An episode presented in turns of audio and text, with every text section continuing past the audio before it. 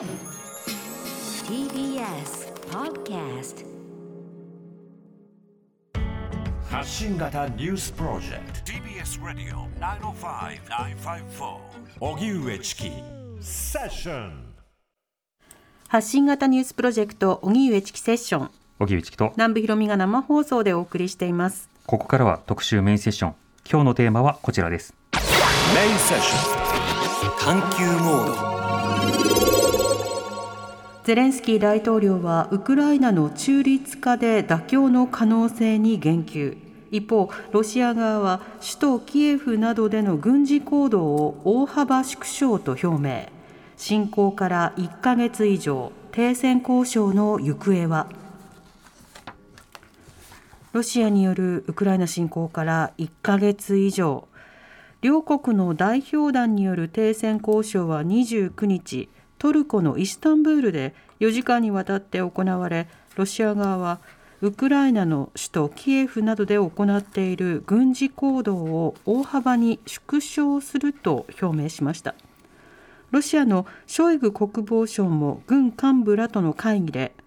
我々は主な目的であるドンバス地方の解放に集中すると表明していて親ロシア派が一部地域を実効支配するウクライナ東部での攻撃激化も懸念されます。一方ウクライナのゼレンスキー大統領はこのロシアの主張を信用する根拠がないとして懐疑的な姿勢を示しています。またゼレンスキー大統領は交渉前にロシアの独立系メディアに対しロシアが求めるウクライナの中立化について妥協の可能性に言及。停戦交渉ではウクライナの代表団が新しい安全保障の確約と引き換えに NATO 北大西洋条約機構などの軍事同盟に加盟しないこと外国の軍の基地を受け入れないことなど中立化に応じることを提案したということです。ロシアはこの提案を持ち帰り検討するとしています。今日は29日に行われた停戦交渉の中身を見ながらウクライナ情勢の今後について考えます。ではゲストをご紹介します。朝日新聞論説委員で元モスクワ支局長の小牧昭義さんです。よろしくお願いいたします小牧さん。はい、よろしくお願いします。お願いしますさてセッションではここのところもう毎週水曜日にね。小松さんね。はい。その1週間一週間の、はい、ウクライナ情勢伺うことになってますけれども先週水曜日といえばそのゼレンスキー大統領が国会演説。その演説の中身とそしてこの1週間の日本の反応については小牧さんどう見てますか、はい、あの非常にそのゼレンスキー大統領の国会演説はあ前向きに受け止められたと思います。はい。まあ、一番はやはりそのおいろんな国でですねかなりこう刺激的な挑発的な物言いもゼレンスキー大統領は使ってきたわけですけども日本えーでの演説はそういう言葉は控えてえ日本への感謝とかあるいはあの事故を起こした原発とか津波とかそういう日本人の心に訴えかけるフレーズをたくさん使って、はいえ協力を求めるというスタンスだったので、まあ、歓迎されたと思います。うん、その中身を見てみると、実は要求、結構なものがあったなとは思いました。はいつまり、今のさまざまな支援は感謝し続けしつつ続けてほしいということに比べて加えて、ロシアに対するまあ追加の制裁と、はい。それからアジアに対してリーダーシップを発揮して、まあ、暗にインドや中国に対する説得をしてほしいということ、はい。そして戦争が終わった後には、今度は復興の先陣を切ってほしいということ、こうしたの要求というのは新しかったですよね。そうですね。特にそのお制裁を強化してほしいということは、ですねかなり、はあのお個別の企業名、あのフランスのお演説なんかでやったような個別の企業名は挙げませんでしたけれども、うんあの貿易関係はああカットしてくれとか、はい。あるいはロシアとは一切そういう経済的な協力関係はするなということをおソフトではありますけれども、非常にはっきりと言ったと、でこれに対して日本はほとんど今、答えられる状況にはないわけですね。うん、特にその対政府や対国会というだけではなくて、議会を通じて民間企業に対して訴えていたような感覚というのは、あの時ありましたよね。そうですね、ただあの、日本の場合はやはりあの議会というよりも政府主導で物事が動いていくので、うんその辺があのアメリカなんかとは全然違うところですよね。はい。ただあの、議会を通じて国民世論に訴えるという意味では、あ大きな意味を持っていたと思います。うんまたそこでは具体的な論点として上がらないものの日本は今回ウクライナへの支援としてあのいろいろなお金を拠出するだけじゃなくて難民支援というものも、まあ、ゆるりとこうスタートさせているところもあります。これについては小牧さんいかがですか、はい、そうですね。あの難民については積極的に受け入れていきましょうということであのこの週末ですか？法務大臣が現地にあの政府専用機で行って、はい、え帰りに希望者を乗せて帰ってくるというようなことも検討しているように聞いています。150人程度、はい、あのまあ、キャパシティがあるので、その程度が上限になろうかと思います。うんただ、まあ、あと国民感情としても、ですね今、ウクライナの方あの、家族を頼ったり、友人を頼ったり、日本と縁のある方が次々に来られてますけれども、はい、基本的には歓迎ムードだと思いますね、まあ、各民間企業や大学など、じゃあ、うちで受け入れますよとか、雇用も場合によっては可能ですよとか、研究者も受け入れますというような、いろんな手を挙げる動きというものは続いていますよね。そうですね、まあ、あの歓迎すべきことだと思います。ただ、まあ、今までのこうミャンマーとかですね、アフガニスタンとからの難民、はい、避難民とちょっとこう態度が違うんじゃないかっていう複雑な思いを抱いている方もいらっしゃるとは思います。うんアフガニスタンなども含め、他のじゃあ難民支援もどうするのか、ということにも当然つなげていくことは必要でしょう。はいさて、その中で、今のウクライナ情勢です。キエフ近郊からロシア軍の一部が撤退というふうにロシア側が表明。ただし、これに対してアメリカ側は、まあ、移動させているけれども、また戻ってくるのだろうというような、まあ、いろんな見通しもあの出ています、はい、随分情報戦がまた進んでいるなという印象がありますが、こちらはいかがでしょうか、はい、基本的にはですねあの昨日国防次官があの先ほどお話になったイスタンブールの協議の場で、ですね、えー、今後はあキエフ周辺での北方での軍事活動というのを劇的に減らすんだと。でこれは信頼情勢のためであるとか、あるいは今後の協議が進みやすいようにするためだと言ってるんですけど、これはかなり詭弁で、ですね、はい、信頼情勢をするんであれば、東部でも南部でも停戦をしろという話ですよね。うんえ。ー、あの戦争を続けてマリウポリでこう一般住宅に対する激しい爆撃を続けながら信頼情勢というのは非常にこう受け入れることができない表現だと、うん、むしろキエフ周辺で非常に劣勢で、えー、作戦を継続できなくなってきたとい。う実態があるわけで、はい、えー、それをそういう信頼情勢のための活動の縮小だという言葉であのごまかしているという印象を受けました。うんまあ、戦況が思わしくない状況ですと、それを言い換えること、言葉を言い換えるというようなこと、これはさまざまな歴史の中でも、さまざまな軍が行ってきたことですね。そうですね、うん、でえー、それとは別に、やはりあの昨日もショイグ国防大臣がですね、はい、あの前、国防省の発表と同じことをなぞって、第一段階が終わったと。第一段階というのは、ウクライナ軍に大きな損失を与えて、戦闘能力を低下させることだと。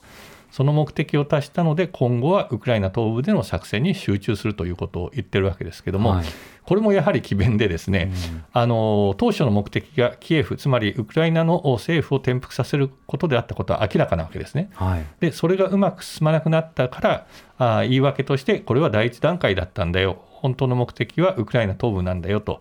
いうふうに、まあ、ごまかしていると思いますね。えー、ですから、まああの、ただ、キエフでの作戦をおそらく当面は控えるであろうことは、えー、多分そうなんだろうなと思います。このままやっても展望が開けないということで、ただおっしゃるように、これで本当にキエフを諦めたのか、あるいはあの少しさあの引いて作戦を立て直して、隙あらばまた狙おうとしているのか、その辺は全く予断を許さないと思います。うん今回のそのロシアによるウクライナ侵攻というのは、まあ、短期決着を目指していたのではないかというふうに分析されています。はい、でそれがまあうまくいかなかった背景としては、ウクライナ側の徹底抗戦というのもありましたけれども、ロシア側のロジスティックであるとか、作戦全体がそもそも機能しがたいようなものだったのではないかとも言われてますね、はい、これはどうでしょうか？その2つは非常に密接に関あの関連していて、ですねウクライナ側の抵抗が弱いと思っていたから、そういういい加減な作戦で入ってきたと思うんですね。はい、つまり制空権を取らないうちにに地上軍を進めるとか、あるいは兵隊も十分に用意していなかったとかですね、うん、いろんなあ、あるいはその東と北と南で同時に作戦を多方面からですね進めるとかですね、すべての状況証拠がウクライナからほとんど抵抗を受けずに、場合によっては歓迎する勢力が出たり、場合によってはウクライナ軍がロシア側に寝返ったり、そういうことをあの当て込んで作戦を進めたんじゃないかなというふうに思います、はいうん、楽観的シナリオがあったからこそ改正に踏み切ってしまったということですか。はいではそうした中でその、まあ、キエフからの一時撤退ということが今言われてますけれども、言われた今度、東部の方については今、どうなんでしょうか、はい、東部はですねあの一番の激戦地と言われていたマリオポリがですね、まあ、ほとんどもう壊滅的なあ一般住宅、ほとんどドローンの映像を見ると、ですねもう何も残っていないような、えー、悲惨な状況なんですけれども、いよいよその、まあ、制圧というか、あのコントロールして、そこに実際のこうまあ、支配すると、はい、ロシア軍側が支配する状況がほぼ整いつつあるというふうに言われています。うん。あの本当にそれだけのその、まあ、大変な戦地になっているわけですけれども、当然ながらあの今でもロシア軍というのは、まだ民間は狙っておらず、あくまで軍事拠点を攻撃しているのだというふうに言っているわけですか？そうですね、あの昨日もですねフランスのマクロン大統領とプーチン大統領が電話をして、そこでの大きなテーマがマリオポリの人道状況だったわけです。はい。えだけど、そこでもプーチン大統領はですねこの人道状況を改善するには、ウクライナのナショナリストたちがまず武器を置くことが必要だと。いう言い方をしています、つまり、ウクライナ側に非があるんだと、我々はあの人道上、十分気をつけた作戦しあの遂行しているんだと、まあ、非常に白々しい主張ですけれども、えー、まだそその時点から一歩も下がっていないというのが現状です。うん当然、その今、名前が挙がったそのフランス、マクロン大統領など、それに対してこう長々とこう付き合うような、まあ、ほぼこうなんだ傾聴というか、まあ、あの一部他国の報道だと、ほぼカウンセラー状態になっているのではないかという指摘もありますが、そう、ねはい、そうしたような話に付き合い続けるということもまた、あの特にフランスなどにとっては重要になるそうですね、フランスだけじゃなしに、やはりですねこれ、プーチン大統領がすべてを決めてるわけですね、はい、でプーチン大統領があ気持ちを変えないと状況は変わらない、うん、でその望みはあの現時点では非常に小さいかもしれないけれども、お世界がロシアをどう見ているのか、このままだとどういうことになるのか、えー、そして、えー、もし兵を引けばあの、例えば制裁は解除する見通しもあるんだとか、そういうことをですね直にプーチン大統領に伝えるっていうのは非常に大事だと思うんですね。だからそのあのそこでこう非常にこうバイデンさんみたいにですねあなたはあの大統領の座にいるばいるべきではないと言ってしまうと、やっぱりかなりぶち壊しになる部分があって、まあ、粘り強く、非常にそのしんどい作業だし、非常にその現在、ウクライナで起きていることを思うと、まあ、なかなか素直にですねそういう会話を彼と交わすっていうことはできない、難しいのかもしれないですけども、それは大事なことでやっていかなきゃいけないことだというふうに思います、まあ、特に側近などから適切な情報が上がらず、また情報が統制されているとなると、特にその直接西側諸国のリアリティや世界の反応を、まあ、本人に返すということは、これは重要なわけですそうですね、それで特にあの心配されるその生物化学兵器とか核兵器とかですね、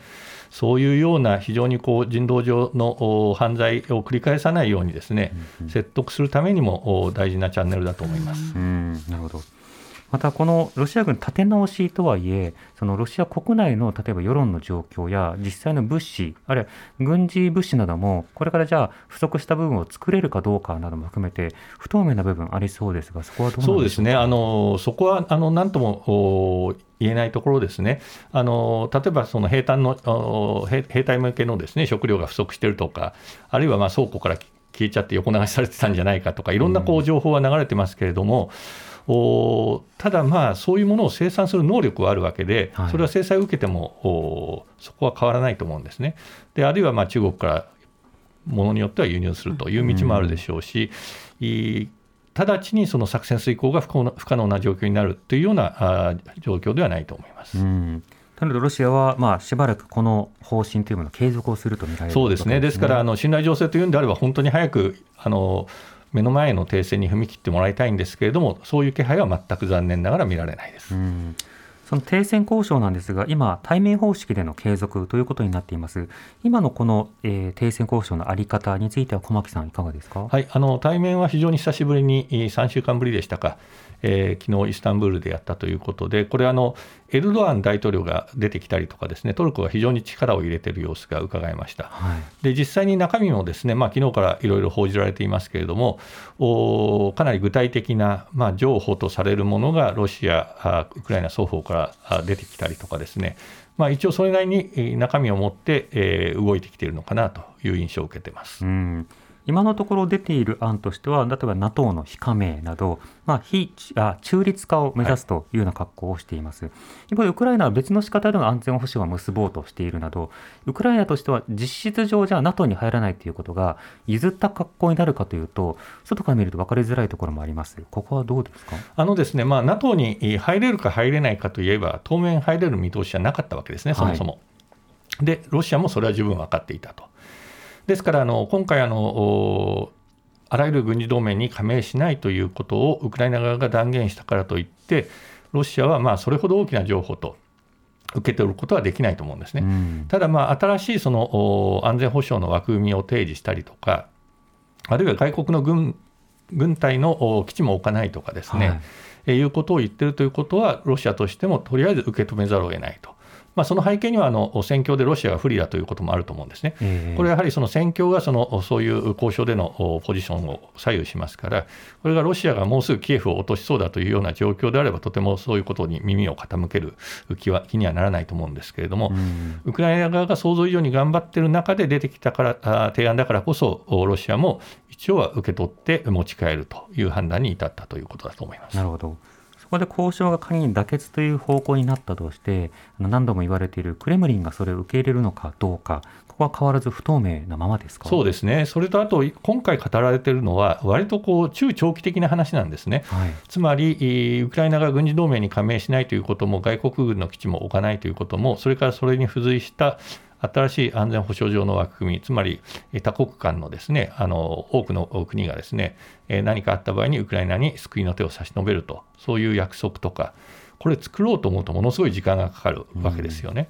で、えー、それは将来の話をするのは非常に大事だし、その共通のビジョンをロシアとウクライナが共有できないと、えー、目の前の停戦交渉もできないんですけれども、まあ、そうは言ってもまだ先の話です。えー、で今起きている停戦ままさに目の前の戦闘を止める、それもどういう形で、どこで止めるか、そういう話はまだ全然できてないんですね。ですから、うん、えー、大きな中身のある協議だったとは思いますけれども、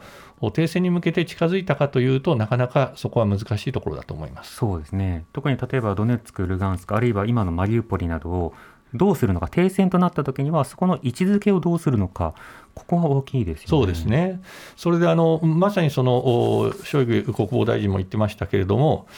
東側の解放にあのこれから集中するんだと、だからこれは止めないわけですよね、ますますそこでの戦闘はあ激化していくと。いうことがあ残念ながら想定されるわけで、えー、そういう中でこう停戦まで持っていくというのは、まだなかなか難しいと思いますね。またその毒物などをめぐる交渉にま横やりを入れるような報道という報道というか情報というのも出ていたりするので、この辺り、またなんでしょう読みにくい情報が、ね、そうですね、これ、非常にあの不可解な事件で、えー、まあ、あのアブラモビッチという大富豪ですね、まあ、あのチェルシーというサッカーのチームのオーナーですけれども、はい、まあ、あの手放したと言われてますが、えー、彼がですね交渉のロシア側の交渉人として実は出てきていたと、この情報自体、新しいんですけれども、うん、で交渉の場であのロシア側、ウクライナ側双方に中毒症状を起こした人がいるというふうに報じられたんですけれども、はいウクライナ側は完全に否定してるんですね、大統領府が出てきて、そんなことはなかったと言ってる。でしかもそういうそのウクライナ側、もしロシア側がやったんであれば、ウクライナ側としてはそれは宣伝したいところだろうと思うんですけれども、否定する。はい、だけど、まあ、アブラモビッチ自身に何か症状が出たことはどうも確からしいと。うん、だから狙いも含めてですね非常に不可解でよくわからない事件ですね、これは。うんそれがどういった意図でどういった情報として出ているのかということも分かりにくいところもあります。はい今後またこの対面形式というのはとても重要だとしてくれましたけど、交渉自体はまだまだ、まだまだ時間がかかりそうですね、それでとりあえずあの今回持って帰ったものを踏まえて、2週間後にまた再開するというような話もありますし、はい、まだまだ目が離せない状況が続くということですね。うん。そうした場合にその、例えばロシアもともとの狙いとしては、非軍事化と中立化、そして非ナチ化というものを挙げていました。で中立化については、なんとなくの、まあ、方向性、大まかな方向性が出たとして、はい、残りの部分はどうなんでしょうあのこれ、非ナチ化というのはいろんな取り方があるんですけれども、はい、基本的にはですね、まあ、ゼレンスキーを退陣させて、えー、ロシアの言いなりになる大統領を据えるという意味だと捉えられています。なぜかというと、うん。まあ、ロシアにおいてナチ化というのは反ロシアであると、ロシアから離れていく、ロシアに立てつく、それがナチ化だとはい。いう意味合いですよね。えーで、まあ、ゼレンスキー大統領はあロシアに立てついて、えーまあ、NATO 加盟を目指すとか、えーミンスク合意を守らないとかいうのがロシアの主張なわけですよね。でそういうことをしない政権を作るということだったんですが、あの最近になってですねゼレンスキー大統領の退陣は求めないとかですね、はい。そういうことをロシアのおかなりの政府高官が言うようになってきているので、その辺あのまあロシア側の立場も少しずつ変わってきている可能性はあります。うん、そういうふうに言うことによってウクライナが交渉に応じやすくなるという点とまた支持率が今のように高い状況ですとあのその提案というのがやっぱり飲みづらいということもロシア側は把握をしてるんでしょうか？そうですね、把握していると思いますし、それから何よりやっぱりあの戦況が不利だというところが一番大きくロシアの判断に影響していると思いますね。うん、非軍事化についてはこれはどうなりますか？非軍事化については、これはあのロシあのウクライナ側は全く受けることができないとうん。いうことになると思うし、まあ、それもロシア側は分かってると思いますね。はい。あの軍隊をウクライナ側が持たないということはありえないということは理解していると思います。うん、そうした中でまだ交渉というものが具体的に中身を伴うものになっていくのかまだまだ時間がかかるという話がありました。当然そうした間に多くの被害者が出て各地がまあ大変こう戦戦地としてあの風景をどんどん変えてしまっているような状況があるわけですね。そうした中で、まあ、日本の難民支援の話もあの先ほど国会でもあったんですけれども、そうした難民支援の在り方など各国の対応必要なものは何かそのあたりについても振り返っていきたいと思います。まもなく5時になります TBS Radio. 荻上チキセッション TBS Radio 905-954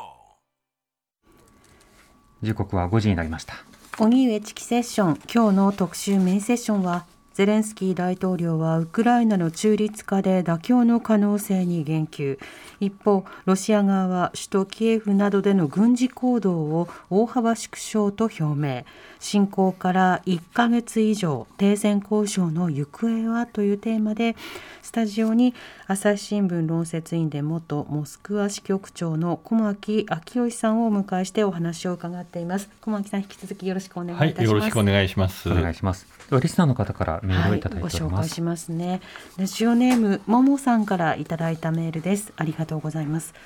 停戦が実現したとしても今回のウクライナへの戦略侵略戦争の前と後で世界が全く違ったものになっていくと思います。ウクライナは荒廃した町の復興や原発の問題避難者の帰還対プーチン外交など頭の痛い問題に向き合うことになり国際社会は国連の機能不全の克服やロシア依存から脱却した新たな経済ネットワークの構築など大きな構造転換に取り組まなければなりません。そして日本は隣国であるロシアとの経済関係の見直しや日露平和条約が未締結の状態での平和維持など難しい課題に直面しています。厳しい状況の中で人権や民主主義の価値をいかに守っていくか世界的に大きな構造転換の時代に入っていると感じますといただきました。はい、いろんな課題が同時に起きているということですけれども、小牧さん今のメールいかがでしょうか？そうですねあの本当に今までの常識と我々が思ってたものが根底から揺り動かされている事態だと思いますね。はい、あのロシアってやはり国連安保理の常任理事国でもちろんアメリカといろいろ対立はしているけれども、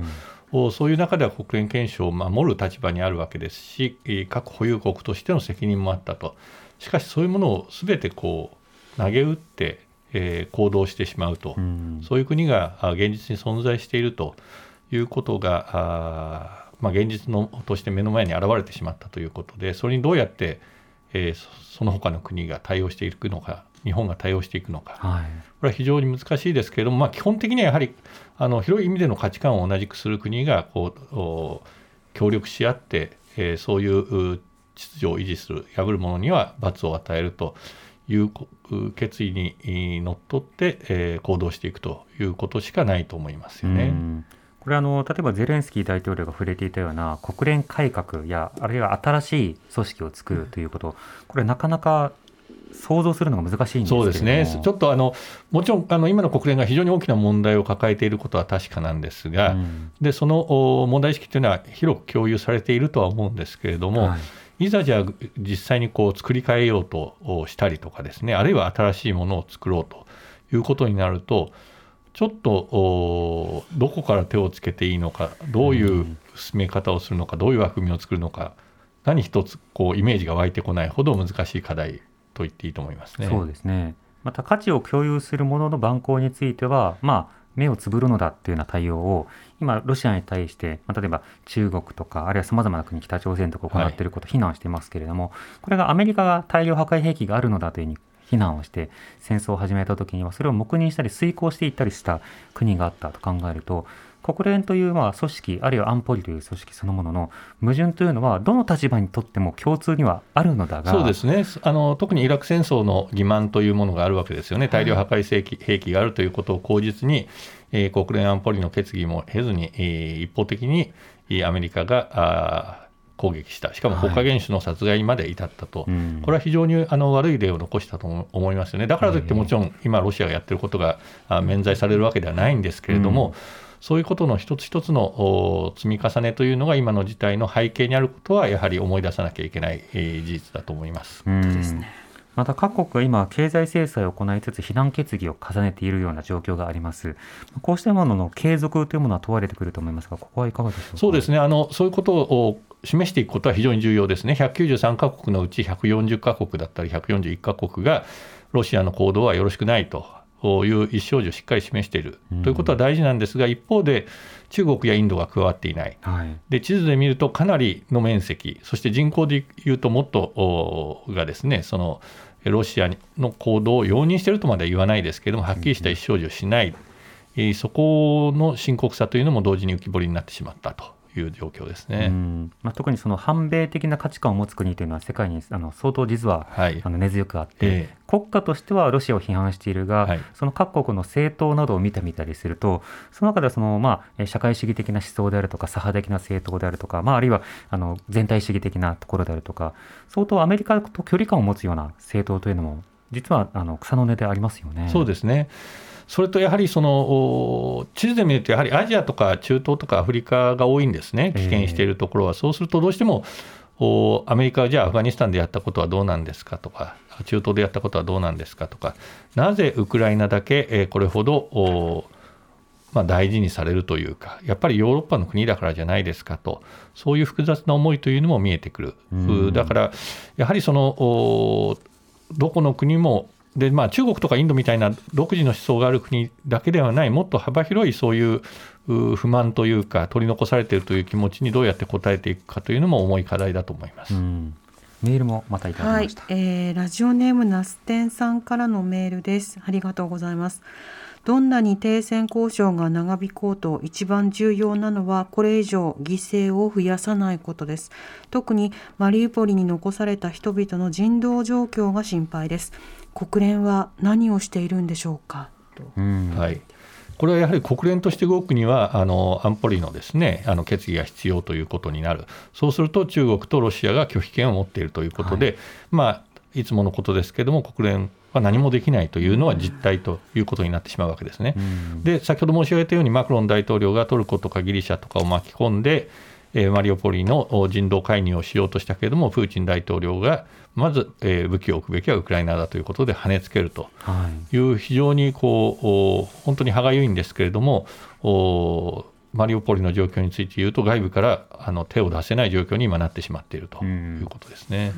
当然あの、国際機関、国連もはじめとして何もできていないかというと、戦闘を止めるということでは動きがたいが、まあ、非難決議などを行うことによって注目させる効果をもたらす、それからあの当然ながらあの UNHCR であるとか、ねはい、ユニセフであるとか、教育面、それからまあ難民受け入れ、あるいはそのまあ食糧機構などがですね、あの具体的な食料の確保を行ったりというような格好で、国際機関はあのそれぞれのキャパシティに合った仕方で活動はしていますよね。もちろんそうです。ですから、その本当に戦闘が行われている最前線でですね、え力、武力を持ってそれを止めさせるということはなかなかできないんですけれども、まあ、日本も資金援助していますし、もちろんそのあの現地に行って、ですね周辺国に行って難民の支援をしている方もいっぱいいらっしゃるし、はい、そういう、まあ、あの努力というものも忘れてはいけないし、極めて大事だと思います。うん。今の難民、避難民の状況については、小牧さん、いかがですか？これはですね、あの今あの、国外、国内合わせて避難民が1000万人と言われています、うん、でこれあの、ウクライナの人口のほぼ4分の1ですよね、はい、4分の1の方があ自宅を追われて、ですねえーまあ、300万人、400万人ぐらいが国外に逃れ、残りの方は国内で住んでいたところからは避難しているという、これはちょっと最近にはない規模の大きな人道的な危機だということで、えーまあまあ、それもあってですねポーランドとかモルドバとかですねそういう周辺国あるいはそのウクライナの中でも西部の方とか、うん、そういう戦闘が比較的穏やかな地域での,、まあ、あの支援の動きというのはまあ非常に活発にはなっていますね。ただ、まあ、うん、なかなかこの原因であるところの戦闘が終わらないと、えー、この状況が改善していくあるいは離れた方が元の家に戻るということが近近い将来は想像できない状況ですよね。そうですよねそれこそあの例えば最初の週などではもう数万人数十万人が避難民になってます難民になってますって報道だったのがそれが100万人を超え、はい、200万人を超え今国外だと400万人を超えという状況なので、はい、ますます止まらないような状況になっているわけですね。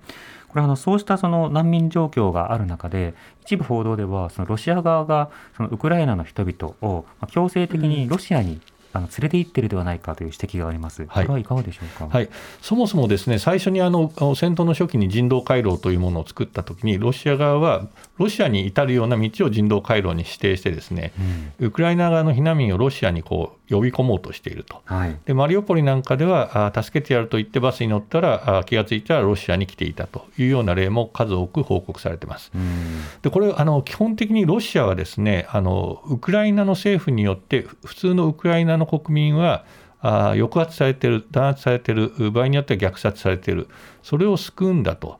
いう建前があるわけですね。はい、でまあ救い出している救出していると。これは強制連行じゃないんだと。あるものは自発的に仮に強制的に連れて行った者がいたとしても救出しているんだという主張をですねえー、したいんだと思います。それも今、国際あの社会からほとんど相手にされませんけども、国内ではそういう主張はまだまだ通用すると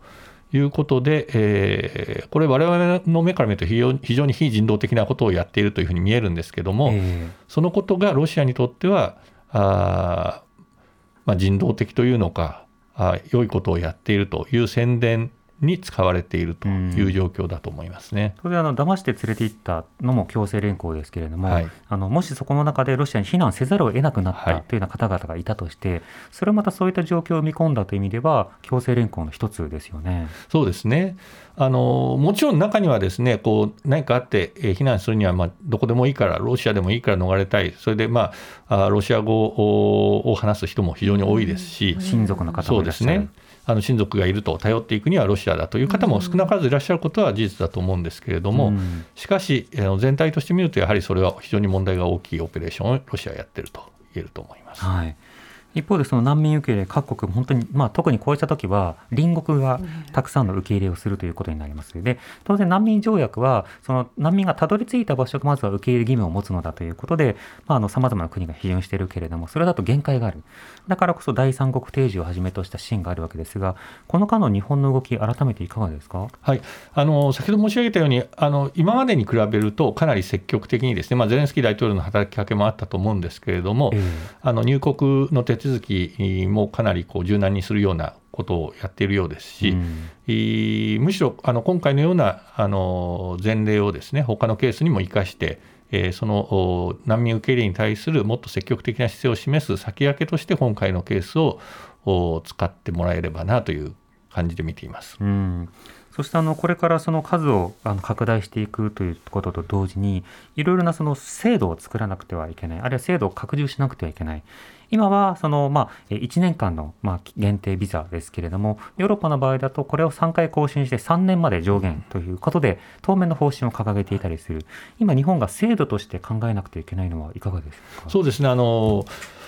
制度をいじることももちろん大事なんですけれども、はい、まずなんというか、非常にこう受け入れないわけですよね、数字として、日本は。日本は。全く受け入れない、制度はある程度はあるにしても、つまり難民条約にも加盟してるし、受け入れ義務があるし、うんうん、でそのための制度がないわけではないけれども、実態として難民申請を認めない、うん、えー、それからあと、まあ、社会の受け入れ体制が整っていない、うん、だから難民来てくださ来てくださいと、受け入れますと言っても、日本に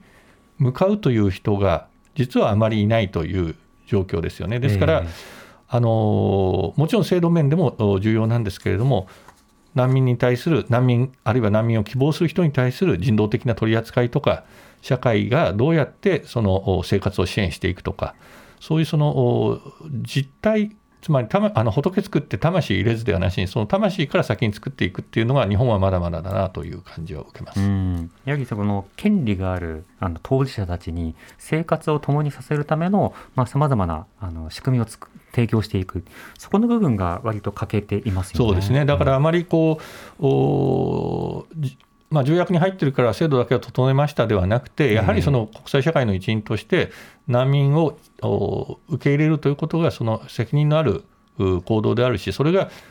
世界全体の、ね、安定とか、あるいは人権の向上とか、そういうものを下支えしているんだということをもうちょっと理解して対応しないといけないんだろうなと思います、ね、そうですねこうした例えば何かまだ不十分ではないかという疑問を呈すとでは何人なら満足なのかとい。うことが書いてきたりすると思うんですが、はい、当面としての目標としては例えばアメリカカナダ、まあ、先進国で難民受け入れにもともと積極的であった国などは年間ベースで平均数万人から10万人を超えるような受け入れというのをしてきたわけですね。で日本がいきなりそこというの難しかったとしても今例えばシャトル方式などで移動手段などを確保して、まあ、短期ビザでなおかつ他のところに移動する方は移動していいし、はい、でも定住する方には定住してほしいというようなことで少なくとも数千人の方は日本に来られるようなことがあってもおかしくないなぜならばもともと日本には1900人のウクライナの方が今暮らしていらっしゃったのでそうしたことを考えるとまだできることはありそうですよね。そうですねそういうことを考えるきっかけにしていければなというふうに思いますよね。うん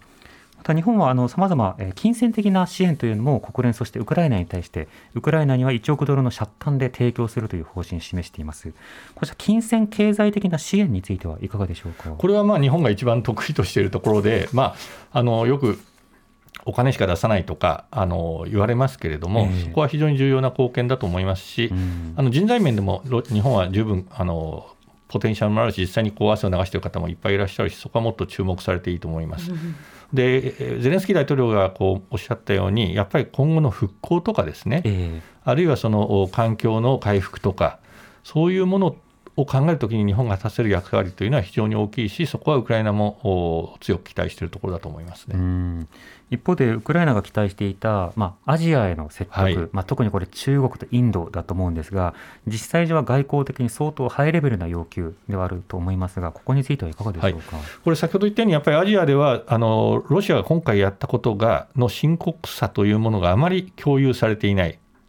アフガニスタンでもやってたじゃないかイラクでもやってたじゃないか、あるいはこれを機会にこうロシアとの取引をしてえー、自分たちに利益があるんじゃないか、これは中国とかインドはまさにこう、はい、エネルギーをですねこの機会にロシアから安く買おうと、うそうすることで自分たちは得できると、おあるいはあ困っているロシアにいろんなものを輸出しようということで、制裁の抜け穴を作ったりしている。しかしロシアにあの中国にしてもインドにしても国際的なこう経済的なつながりの中でえ発展してきたわけですよね。で中国なんかは特にそうで、そのために、え中国の経済的な規模も大きくなったし、国民の生活水準も上がってきたと。で今回のロシアの行動というのは、そういうことをできなくする、我々がこう常識として共有していたあ、まあ、不分率をですね、もう根底から覆すような、こういうことが許されると、中国にしてもインドにしても、今までのようなあ国際的な経済活動ができなくなるような、えー、そういう危険な行動なんだってことは粘り強く伝えていく必要があると思いますね。一方でその日本はロシアとずっと北方領土を巡る交渉、はい、あるいは、えー、ロシアに対してまあ経済的な支援を行っていた国でもあります、この点はどう変化しますか、はい、北方領土について言うと、ですねあの先日、ロシア外務省が領土交渉に、あの北方領土保護とは彼らは言わないんですね、彼らは北方領土というものの存在を認めてないので、うん、平和条約交渉はあもうやりませんと。いうことを言ったわけですね、はい、ただ、じゃあ今まで平和条約交渉がやれていたかというと、やれていなかったわけですね。つまり、うん、えー、ロシア側は今言ったように北方領土というものの存在を認めていない。そして、えー、ロシアの北方領土と言われるそのすべての4島がですね戦争の結果、第二次世界大戦の結果、ロシア領になったことを認めるのが平和条約の役割だと、これ、交渉ではなくて、えー条件を突きつけているだけなわけですね。はい。それを飲まないからああの平和条約が結べないんだというのが、ここ数年のロシアの姿勢だったわけで、うん。あのまあ、ウクライナに対する姿勢と非常に似てるんですけども、はい我々の言う中立化とか非非ナチ化を飲まないから戦争が続くんだと言ってるような、非常にこう相手方にこう責任を押し付けるようなことをしておいて、それを交渉と言ってきたわけですよね。えだからそれが止まるからといってあの大きく状況が変わるわけではない。ただもちろんその戦後70年以上解決できなかった問題の解決が遠のくことは確かで非常に残念ですけどもしかし、えー隣国にですね平然と侵略戦争を仕掛けるような国と平和条約を結んでもそれはほとんど紙切れにしかならないわけですから、うんそこはしょうがないあのそういう国と今あ交渉する環境にはないとむしろしあのロシアが侵略を開始した段階でそういう国との平和条約は意味がないということを日本側から言ってもよかったんじゃないかと思います。そうですね。まあ、当然その間の、まあ、対ロ交渉のさまざ、まな問題点というものはこれ検証することが必要と僕も毎回言うんですけれどもでも政府がこういったことを検証した試しがないように思うんですが。そうですね、はい。あの微妙に変えていくんですね。はい。それであの、おまあ、あの岸田政岸田あの首相もですねその前の菅首相からそうなんですけども安倍政権がやった対ロ外交を継続します継承していますとは言うんですけれども、えあの微妙に変えてくると。で岸田首相についてはあの例えばあの4党は不法占拠されているという、はい。これはずっと封印されてきた、えー言葉ですね、それはロシアを刺激するから、そういうことを主言うと、権を有する島々と言い換えてきたんそうですね、あの不法にあの法的根拠なくう占拠されているという言葉を使うことになってるんですね。うん。あので不法占拠という言葉は使わないと。はい。でそれはまた使うようになった。だけど、おいや、政府の立場は変わっていませんとか、うんあるいは過去に間違ったことをしていたわけではありませんというような言い方をするわけですね。これはあの、おまあ、あの核密約、アメリカとの間の各種の密約もですねずっとそういうことで、えー密約があることをみんな知っているけど、それは言わないわけですよね。うんその検証ができたのは民主党政権の時ですよね。はいだから政権が変わらないと、そういう根底から今まで言ってきたことを覆すような検証、おあるいは事実を明らかにするということはできないと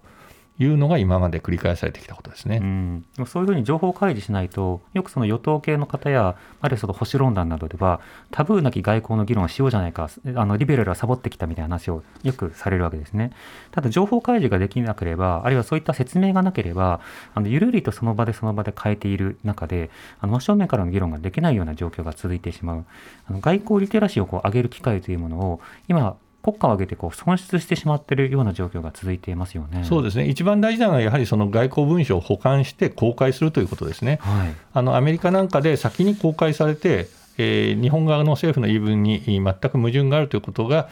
誰の目にも明らかになってからでも、お政府は一切そういう事実を認めないとうんいうことが繰り返されている。だから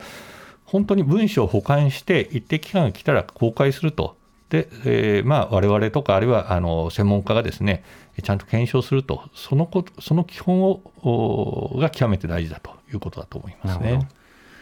さて今あの和平交渉についてはその、まあ、停戦交渉についてですね失礼しました停戦交渉についてはトルコで行われているということですがあのまたマクロン大統領が電話したりと各国のこの介入のあり方バリエーションについては今どう見てますか？あのトルコは非常に頑張っていると思いますね、これはやはりその NATO の一員でありながら、ロシアとは非常にこううまくやってきた、えー経済的なつながりもあるということで、えー協議の場を提供すると、はい。であとマクロン大統領のお取り組みについてはさっき申し上げた通りと。で今回あの、おウクライナがあの提案している将来の安全保障の枠組みについても、お国連の安全保障理事会の5カ国、中国やロシアも入れてるわけですね、あえて。うんえーそれとおイスラエルとかポーランド、ドイツ、トルコ、イタリアといった国々、つまりあのいろんな立場の国々を巻き込む形で、か決してこれは将来、ロシアや中国、まあ、特にロシアですね、に敵対するわけではないんだということを示しながら、各国を巻き込もうとしている。うんで、えーここに日本は入ってませんけれども、日本もそういう意味ではこう果たすべき役割は大きいと思います。うんそれが実際上こう、まあ、成功といいますか形作られた暁にはどういうふうなビジョンになっていくことが考えられるんでしょうか？これはですね非常にあのよく練られた提案だと思うんですけれども、あの要するにその今行われている軍事支援、財政支援、あるいは今回できていない制空権というか、あの飛行禁止区域の設定とか、はい、そういうものを何かあったときにウクライナに提供するという国際的な約束をあらかじめ作っておこうということで、非常に野心的な取り組みで、えー今後どうなっていくかというのは非常に面白く見ています。うん、そしてその例えば3カ国がまた破るということになったらっていう想定もしながらそうです考えなきゃねいけないですね、はい。規約を。はい、だ基本的にはやはりロシアがちゃんとした約束を守る国になるということがないと、うん。なかなか難しいと思います。えー朝日新聞の説にで元モスクワ支局長の小牧明義さんにお話を伺いました。小牧さんありがとうございました、はいありがとうございました。ありがとうございました。TBS Radio 荻上チキセッション five four.